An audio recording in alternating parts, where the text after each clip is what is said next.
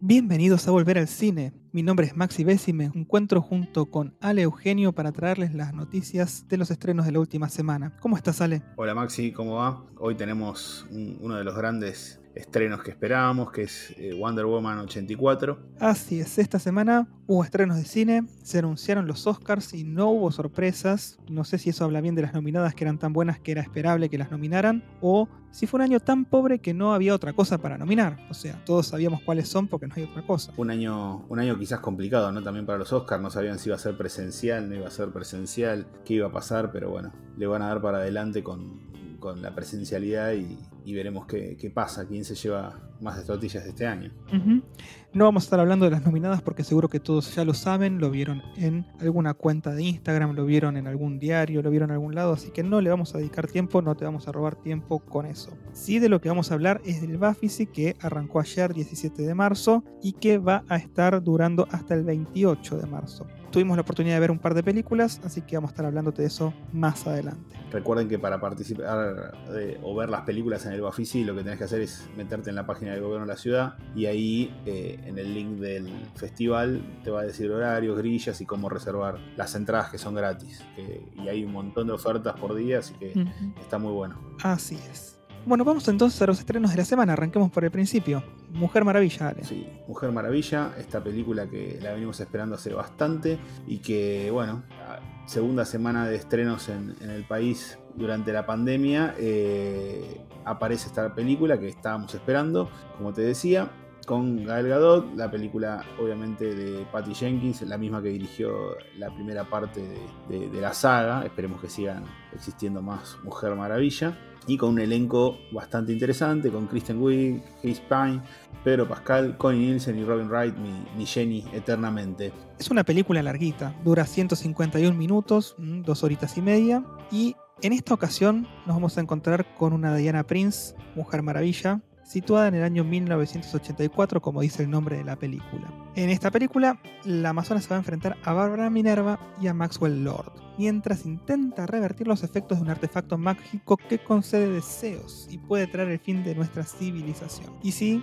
vuelve Steve Trevor, pero ya vamos a hablar de ese personaje más adelante. Una película que arranca con, Diana ahí en su mundo de las Amazonas. Una escena que dura unos 10 minutos aproximadamente, donde hay toda una, competencia entre Amazonas. Y es una escena muy linda, a nivel visual muy interesante. Vos, Maxi, que pudiste ir a la, a la premiere, ¿cómo, ¿cómo se vio en el cine? Eh, en el cine se vio imponente. Es, es una secuencia en la que hay un torneo de Amazonas, obviamente que es bruta y, y a matar o morir prácticamente. Y para lo que sirve esta secuencia es para explicarnos más adelante, casi sobre el final, la motivación de Diana para tomar la decisión que toma. O sea, son 10 minutos para explicar prácticamente por qué toma la decisión que toma sobre el final. No sé si es un poquito mucho 10 minutos para justificar las acciones de, de un personaje más adelante. Podría haber sido más sencillo. Pero bueno, decidieron eh, salir por el lado de, de lo visualmente impresionante y darnos una secuencia donde, bueno, conocemos un poquito más de las Amazonas y de su mundo, de, de su temisira. Yo creo que las Amazonas son una buena línea para una futura película. Me gusta que haya ahí mucho contenido amazónico. Me gustaría una parte de Diana en ese mundo. Yo las quiero ver antes, quiero ver este, a Robin Wright, quiero ver a, a Connie Nielsen ahí peleando codo a codo. Esa batalla de la que nos cuenta Diana en la película. Bien, eh, hablando de- de- del año 84 y hablando un poco de, de cómo se ve la película, para mí es uno de los puntos más fuertes que tiene, la ambientación. Si bien ya estamos casi hartos de, los 80 en algunos sentidos, mentira, nunca nos vamos a cansar de los 80, pero estamos como ya sobresaturados de tanta película, serie basada en los 80. Creo que es la mejor película barra serie que puede llegar a ver con ambientación en los 80. El vestuario, hay escenas donde hay mucha gente dando vuelta y toda esa gente con vestuario de época. Y eso no, no pasa en todos donde se ven planos muy cortitos, lugares icónicos, pero acá hay planos enormes donde hay gente para todos lados corriendo con pantalones nevados, cuellos grandes, mangas arremangadas. Hay una, hay una jugada muy grande a nivel vestuario y, y puesta en escena de época. Sí, y además en cuanto pasan esos 10 minutos de Temisira, vos ya estás sumergido en los 80. O sea, en pocos minutos Patty Jenkins te mete estereotipos a full, te mete a, a las, a las personas haciendo gimnasia rítmica, te mete el mall, te mete Autos, trajes, ah, peinados. los peinados, música. los autos, sí. Y, y la fotografía también que te hace acordar a películas como, no sé, 48 horas, ponele, esas películas de los 80 que vas a decir. La fotografía se veía así, es, es ese granulado, ¿viste? Arranca Sí, con, sí, las- con, con unas lentes muy incluso las particulares. escenas de la Casa Blanca, me parece que, que es un gran acierto de, de la película. La ambientación de los 80 es de las más logradas que vi.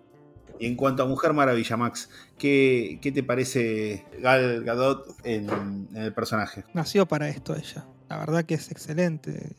Todo da para el physique du rol eh, y, y la forma en que encara los distintos momentos que pasa la Mujer Maravilla, esta Diana Prince en la película, los retrata muy bien. Hay momentos en que está muy demacrada y ella, viste que diosa y todo, da esa imagen de demacrada, de que la está pasando mal, de que, de que está perdiendo eso que la convierte a en ella. mí me parece que las tres películas que la vimos, eh, en esta, contando Liga de la Justicia ¿no? y la 1, me parece que en esta es donde más, más suelta y más cómoda se siente con el papel. Sí, sí, igual Liga de la Justicia fue otra cosa. Es otra cosa. A ver, es lo que decimos siempre. Yo creo que las películas en solitario del de, de DC funcionan mucho mejor que cuando quieren apurar las cosas como hicieron con Liga de la Justicia. Tal cual, ¿no? no Vamos a hablar de Mujer Maravilla porque si no nos podemos quedar creo que ocho horas hablando mal de Liga Sí. de la Justicia y, y no es la idea, pero quizás le demos, quizás le demos Snyder un, Cut. un espacio, ¿no? Un, un especial puede llegar a venir. Sí, Eh, seguro. Pero hablando de- del personaje, Diana acá se muestra suelta, se muestra profunda también en sentimientos, en acciones, y está muy bien el personaje. Para mí las escenas de pelea están súper bien logradas. Eh, el uso del, del lazo mágico que tiene, creo que el lazo de la El verdad. lazo de la está- verdad. Está muy bien utilizado. Sí, sí, hay otro artefacto más que todos hemos visto este, y reconocemos como de la Mujer Maravilla, que cuando vean la película van a ver a lo que me refiero, este, que nos presentan Tal cual. este film. Eh, me parece que, que está muy bien y que si se sigue expandiendo este, este mundo de la Mujer Maravilla va, va- va a ir bárbaro. Por otro lado, que aparezca Sí. el, el personaje de, de su amado me parece, que, me parece que suma muchísimo a la historia. A ver, una de las mejores cosas que tiene Mujer Maravilla es la química entre Chris Pine y Gal Gadot. La, la química entre Strip Trevor y, y Diana Prince en pantalla roba. En el momento en que aparecen ellos dos, no importa nada más. Creo que está bueno que hayan podido darnos unos minutos más de Strip Trevor en la saga de la Mujer Maravilla, pero no sé, medio como que la justificación de que es una piedra que otorga deseos es muy sencilla. Es como decir un hechicero lo hizo Sí, en Los. Simpsons, ¿entendés? O sea, puede pasar cualquier cosa con La eso. pata justifica mono. cualquier cosa. Sí, y no, no sé si es eh, como para justificar todo lo que pasa en la película sin tener que pensar en nada. Si eso fue un robo de los Sí. guionistas. Quizás es el punto más flojo de la película, esa parte del guion, el, el, el leitmotiv de, de por qué pasa todo, que todo lo justifican por un hecho mágico. Ahí quizás está el- la parte más floja de, de todo el guion y, y de la película en general. Pero, pero bueno, todo lo que pasa después a raíz de este hecho mágico va muy bien. Y Max, eh, en cuanto a los villanos, tenemos dos villanos. ¿Qué, qué opinión tenés vos de los villanos que te encantan? Mira, a, mí los villanos me encantan. Sí, sí, Los villanos son lo más atractivo de las películas, son los que mejor se visten, son los que más líneas divertidas tienen. O sea, ¿cómo nos van a gustar los villanos? Em, en cuanto a los villanos, lo que creo que pasó acá es que quemaron a una chita que no es chita. O sea, a ver, Kristen Wiig está súper correcta en el rol de Bárbara Minerva, que no tiene nombre de villana. La conocemos como Bárbara Minerva, no se la nombra como chita en toda la película. Tiene nombre de, de limón en botella. Claro, sí, bárbaro Minerva. Pero el que se lleva todos los premios acá es Pedro Pascal como villano. Villano que no es tan villano, pero nada, es villano. Eh, Pedro Pascal acá es Maxwell Lord y el chabón es perfecto para encarnar a este tipo carismático, famoso y medio estafador. Eh, y después así como lo viste en esa faceta, lo pasás a ver como un padre que te parte el alma porque entendés el dolor por el que está pasando, ¿viste? Cuando lo hacen quedar mal enfrente del hijo y lo abraza y le dice, yo te prometo que todo va a estar bien y que yo soy grosso, lo, vamos a lograr, vamos a salir adelante. Te parte el alma ahí Pedro Pascal. Y después pasa a otra faceta del personaje en donde termina completamente desquiciado cuando se encuentra lleno de poder. Y después lo que hace es pegar otro vuelco sobre el final y vos decís, pucha, este Pedro Pascal es un genio. Fue el año de, Pedro Pascal en el 2020 o el 2021. ¿Por qué no? Porque se lleva los aplausos el flaco. Entre The Mandalorian. Eh, nada, apareció en una película que se llama We, We, Can Be Heroes, dirigido por Robert Rodríguez, que también el chabón cuando aparece se roba la escena. Esto, y que ahora, antes de fin de año, tiene que estrenar en HBO Max The Last of Us, son los dos años de Pedro Pascal. los planetas a Pascal. Porque si, si Wonder Woman hubiera salido cuando tuvo que salir, quizás hubiera anticipado un poco la explosión que tuvo de Mandalorian con el Disney Plus, porque muchos, hasta que no llegó Disney Plus acá, no, no sabían nada de, Mandalorian. El público grande lo conoce ahora. a ver, a ver, algunos conocíamos a The Mandalorian, se habló mucho de The Mandalorian, se pirateó mucho de Mandalorian, no seamos hipócritas, hay mucha gente que piratea los contenidos y los pirateó antes de que llegara Disney Plus acá. Y a Pedro Pascal lo teníamos también en mucha estima por los dos minutos que apareció en Game of Thrones y eh, se convirtió en inolvidable. O sea, Pedro Pascal lo tenemos, lo llevamos adentro y cada vez que, que sale algo de Pedro Pascal decimos, ¿sabes qué? Yo lo voy a mirar, yo lo banco. Es el orgullo latino del momento. Sí, no sé si es el orgullo latino, pero sé que lo que me vaya a traer Pedro Pascal, eh, por lo menos desde el lado de su actuación, va a estar bien. Yo, en, Pedro Pascal hay trust. Vamos a ver cómo viene de las dos Esa me gustaría verla. Claro, a mí también. eso para mí va a justificar HBO Max. Cuando El juego me gustó. Bueno, sí, el juego, palabras mayores. Y el 2 este, le, pegaron bastante, pero, pero bueno, nada. Tendríamos que hacer un podcast para hablar de videojuegos. No sé tantos podcasts tengo dando vueltas que me va a explotar la cabeza. Este, pero bueno, volviendo al tema del guion. Eh, la historia es simple, es simple. Es una piedra que concede deseos y que mueve todo lo que, tiene que ver con la trama. Mueve el conflicto, eh, crea a los villanos y justifica el regreso de, este actor que nos cayó re bien en la primera parte, que es Chris Pine, este, y que nos encanta verlo en pantalla con Gal Gadot, pero estaba muerto. Reviven a los muertos. En los cómics nadie está muerto, o sea, todos volvieron. Volvió Jason Todd, eh, volvió Bucky Barnes, o sea, estaba la cláusula de Bucky Barnes, ¿entendés? O sea, Jason Todd, Bucky Barnes y, el tío Ben Parker eran los únicos personajes que murieron en los cómics y que nunca iban a volver. Era prácticamente un pacto de, caballeros. Y en 2006 volvieron todos. El tío Ben era de otro universo, ¿no?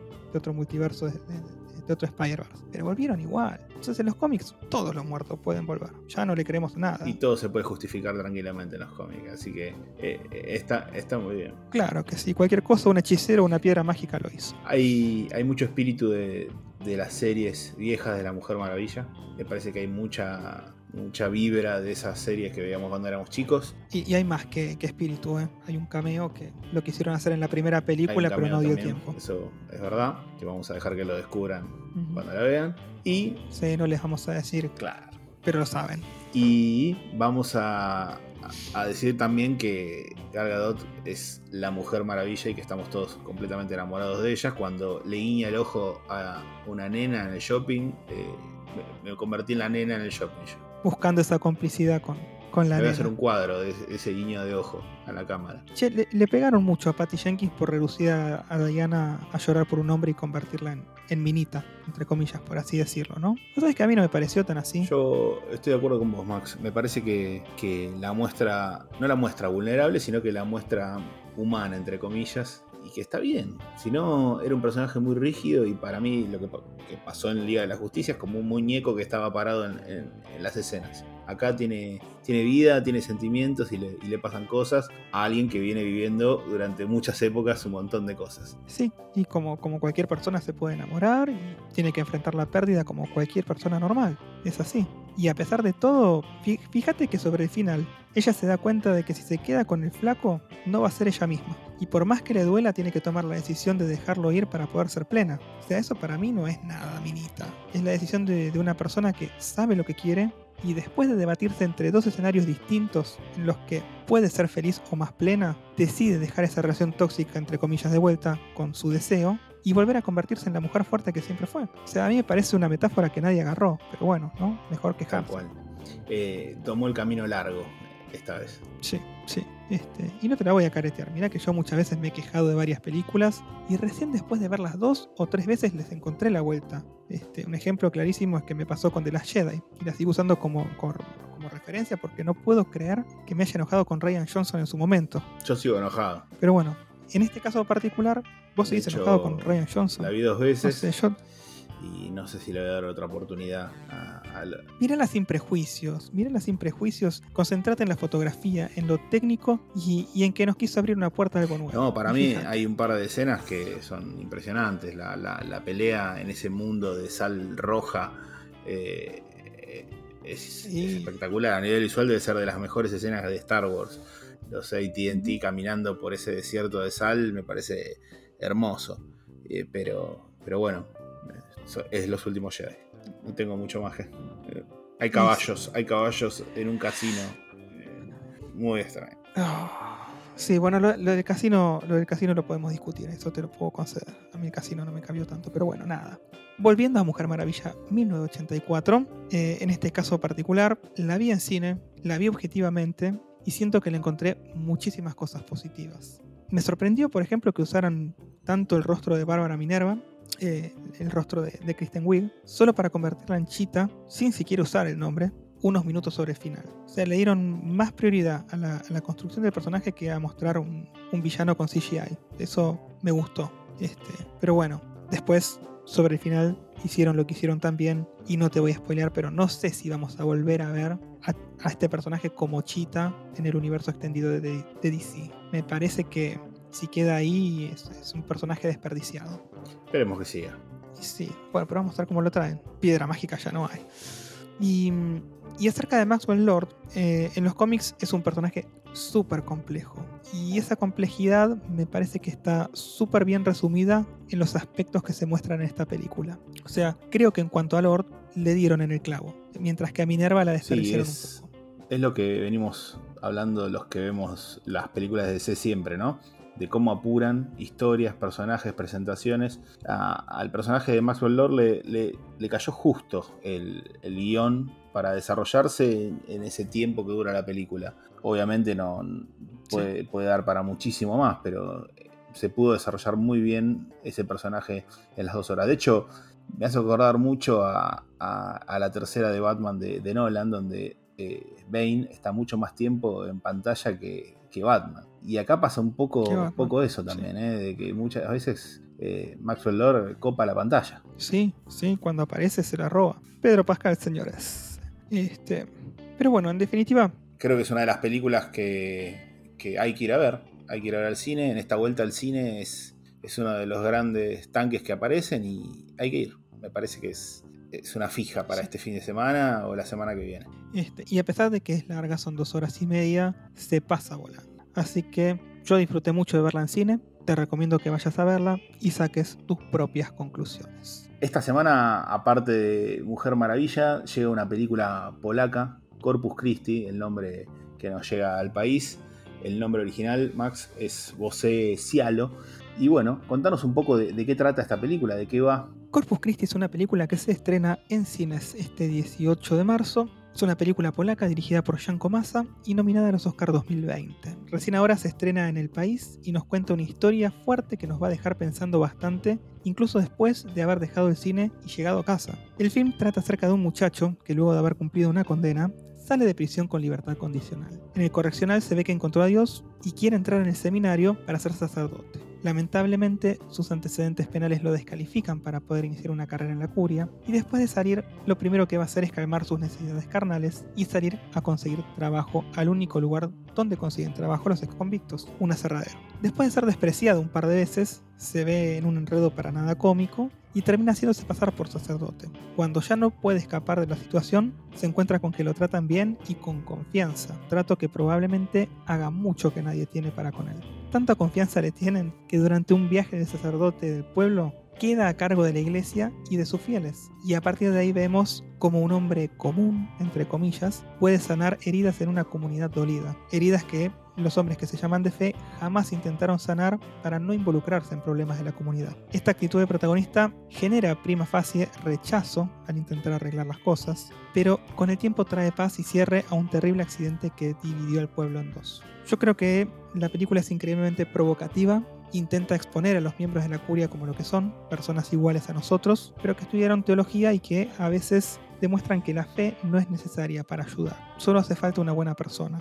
A mí me encantó, por ejemplo, la parte en que una mujer confiesa que no sabe cómo hacer para ayudar a su hijo, que tiene problemas, los graves, y el protagonista la lleva a una charla en la que confiesa a esta mujer, admite que le pega a su hijo. Y en vez de mandarla a rezar, la manda a agarrar al pibe y llevarlo a andar en bicicleta para que pasen un buen rato de madre e hijo. Necesitamos más de eso, definitivamente, y menos curitas que anden juzgando a la gente por ahí sin conocer los problemas que enfrentan sus fieles. Corpus Christi nos llama a eso, y a pesar de su final brutal, nos permite vislumbrar una luz de esperanza en medio de la oscuridad que envuelve a sus personajes. Yo personalmente recomiendo esta película. Excelente, Max. Vamos a verla. Una película que ganó muchos premios en un montón de festivales, llegó a los Oscars, compitió con Parasite, esta película de Hanko Masa, que ahora está por sacar otra. Pensemos que se filmó en el 2019 y ya estamos con otra película, que The Hater. Aparentemente es lo, que, lo próximo que viene de este director, un director joven y, que parece que, promete. Y interesante también que se hable de, religión y, de un cura en una película polaca, habiendo tenido un papa durante años. Súper interesante para ver, súper interesante. Sí, yo la recomiendo. Eh, creo que la vas a estar dando en el cine Lorca, que el cine Lorca siempre da este tipo de películas, así que... Y yo creo que la tercera película que se va a estrenar en los cines esta semana eh, es muy importante para vos, Max. Es una película que la estabas esperando, un documental casi, que habla de quién, de la, del primer disco de Billie Eilish. Ah, mira, ahí, estoy leyendo. Billie Eilish, The World's a Little Blurry. No, la verdad que no tengo idea, no la vi. te pone, te pone, muy, te pone muy feliz, es, una, es algo que te, te, veo contento, con ganas de verlo. Sí, sí no, no. Sí, no. No, no, no tengo idea. No lo vamos a ver nunca, creo que. No. Es lo, es lo único que vamos a decir de esto, que no lo vamos a ver jamás. No, bueno, bien, bien por Billie Eilish que sacó discos, y bien. del primero hacer una película. Increíble. lo que es el mundo moderno. Bueno, Max, eh, ¿algo más que recomendar? ¿Algo que quieras contarnos de lo que se sí. viene? Vos sabés que esta semana en Cining, el cine online de Cinemark y Hoyts, se estrena una película con escenarios hermosos y tan bizarra que termina siendo querible. Te estoy hablando de Amor en las montañas. Y, si te digo quiénes trabajan, yo creo que ya la compras. Trabajan Emily Blunt, Jamie Dornan, John Hamm y Christopher Walken. Ahí compré. La película trata acerca de los hijos de dos familias irlandesas con esa interacción irlandesa, viste, de amistad, rivalidad, que a veces se quieren, a veces se pelean. Y de por medio también están sus granjas. Hay un tema de tierras por ahí dando vuelta, que uno de los granjeros le vendió al otro y para poder salir de su terreno tiene que pasar por el terreno del otro, abrir un, un portón, bueno, medio como que le molesta eso. La onda es que la hija de uno de estos granjeros está enamorada perdidamente del hijo del otro granjero y el hijo del otro granjero es medio salame, así que no se terminan de encontrar en ese amor que se tienen mutuamente. El personaje de Dornan es tan salame que a veces da lástima y otras veces nos hace reír. Pero lo que nunca terminé de entender es cuál es el conflicto de él.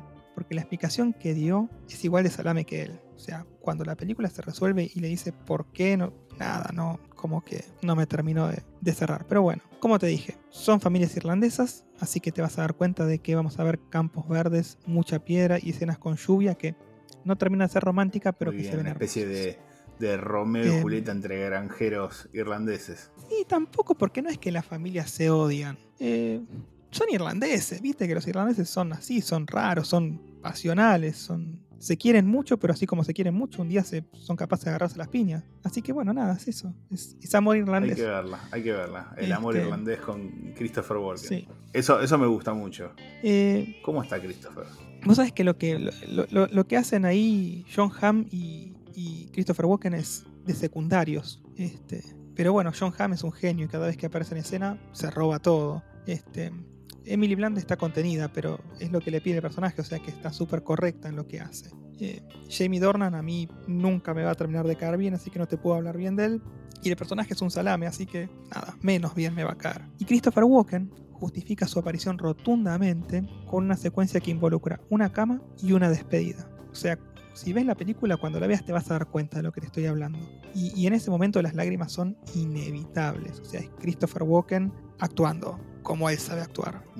Así que es una película de dos horas, la vi una vez, la volvería a ver para ver si le saco algo nuevo, pero la verdad es que es esas películas raras que de tan raras terminan siendo queribles y te marcan un recuerdo. Eh, yo recomiendo que la veas y saques tus propias conclusiones, porque creo que, que algo te va a producir. Y hablando de películas raras, hace un ratito mientras estábamos en la preproducción del podcast, hablamos de una que, creo que podemos recomendar, la de Nicolas Cage. Sí, bueno, sí, no es, no es un estreno de la semana, pero es re recomendable, sí. Es tan bizarra que también termina siendo querible y rayando la comedia. Estamos hablando de Willy's Wonderland. Bueno, Max, y en cuanto a festival, ¿qué tenemos para hablar del Bafisi?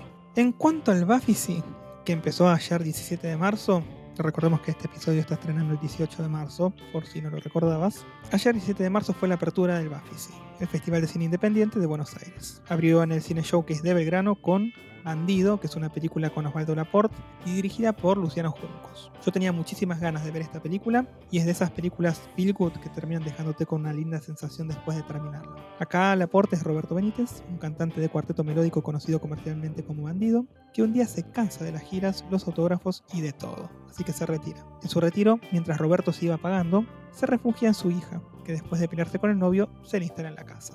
Como que la vida se le va poniendo pesada a Benítez, eh, y, a raíz de un robo violento se encuentra con un acordeonista que lo acompañó en los primeros años de su carrera. Este acordeonista ahora vive en un barrio marginal donde se va a desatar el conflicto que va a mover al protagonista a enfrentar esta nueva etapa de su vida y alcanzar la redención.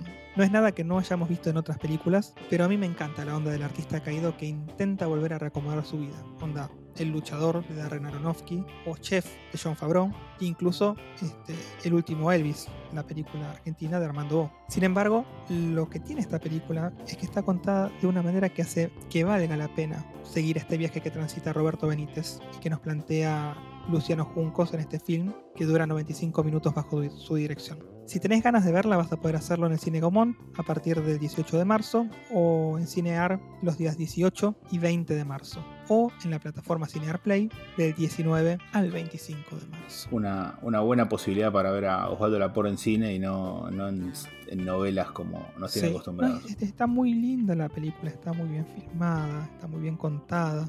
La verdad que, como siempre te digo, yo la recomiendo, vos vas, la mirás sacas tus propias conclusiones. Después también dentro del marco del Bafisi se estrena hoy, jueves 18 a las 20 horas en el anfiteatro del Parque Centenario, una película que se llama UPA. Son las siglas para Una pandemia argentina. Sin embargo, UPA es una saga de películas, entre las cuales esta es la tercera entrega. Lo que hacen en esta película es reírse de la forma en que se maneja el cine independiente argentino. Esta tercera parte viene dividida en dos, el lado A y el lado B. En el lado A, Ailén, Fernando y Nina, que son una productora, un director y una actriz respectivamente, están listos para ir a vender la idea de una película a Los Ángeles. Pero la pandemia y el aislamiento preventivo obligatorio los dejan sin poder cumplir con este plan. Entonces, a través de Zoom, tratan de vender este proyecto loquísimo. Resulta que ellos lo que plantean es un multiverso de Evas Perones, en donde distintas actrices la interpretarían, incluida Nina con lo que Nina tacharía uno de los sueños de su vida. Y después también eh, en esos multiversos hay infinidad también de Juan Domingo Perones y, y bueno, los van mostrando en distintos momentos de su vida. hablan con Juan Minujín para proponerle el personaje de Juan Domingo Perón. Eh, ese personaje que hace Juan Minujín eh, medio como que se pone en divo y dice, bueno, pero yo quiero ser el único Juan Domingo Perón de toda la película. Yo si quieren puedo usar una prótesis para hacer de 15 años, puedo usar una prótesis para hacer de viejo. La verdad que me hizo reír mucho el planteo. Este, pero deben ser esas mismas cosas a las que se enfrentan los productores de cine cuando laburan. O sea, se enfrentan a divismos, careteos, se fanean entre ellos mismos, se tiran mierda, eh, nada. Son, son cosas que deben ser costumbre en el mundo de cine y ellos lo retratan. Me gusta, la quiero, la quiero ver. Me parece que, tiene actualidad en todo sentido. Usa la pandemia, usa el Zoom que nos tiene a todos ahí agotados por un lado y contentos por otro de conectarnos. Y, esto de los multiversos, ¿no? Sí.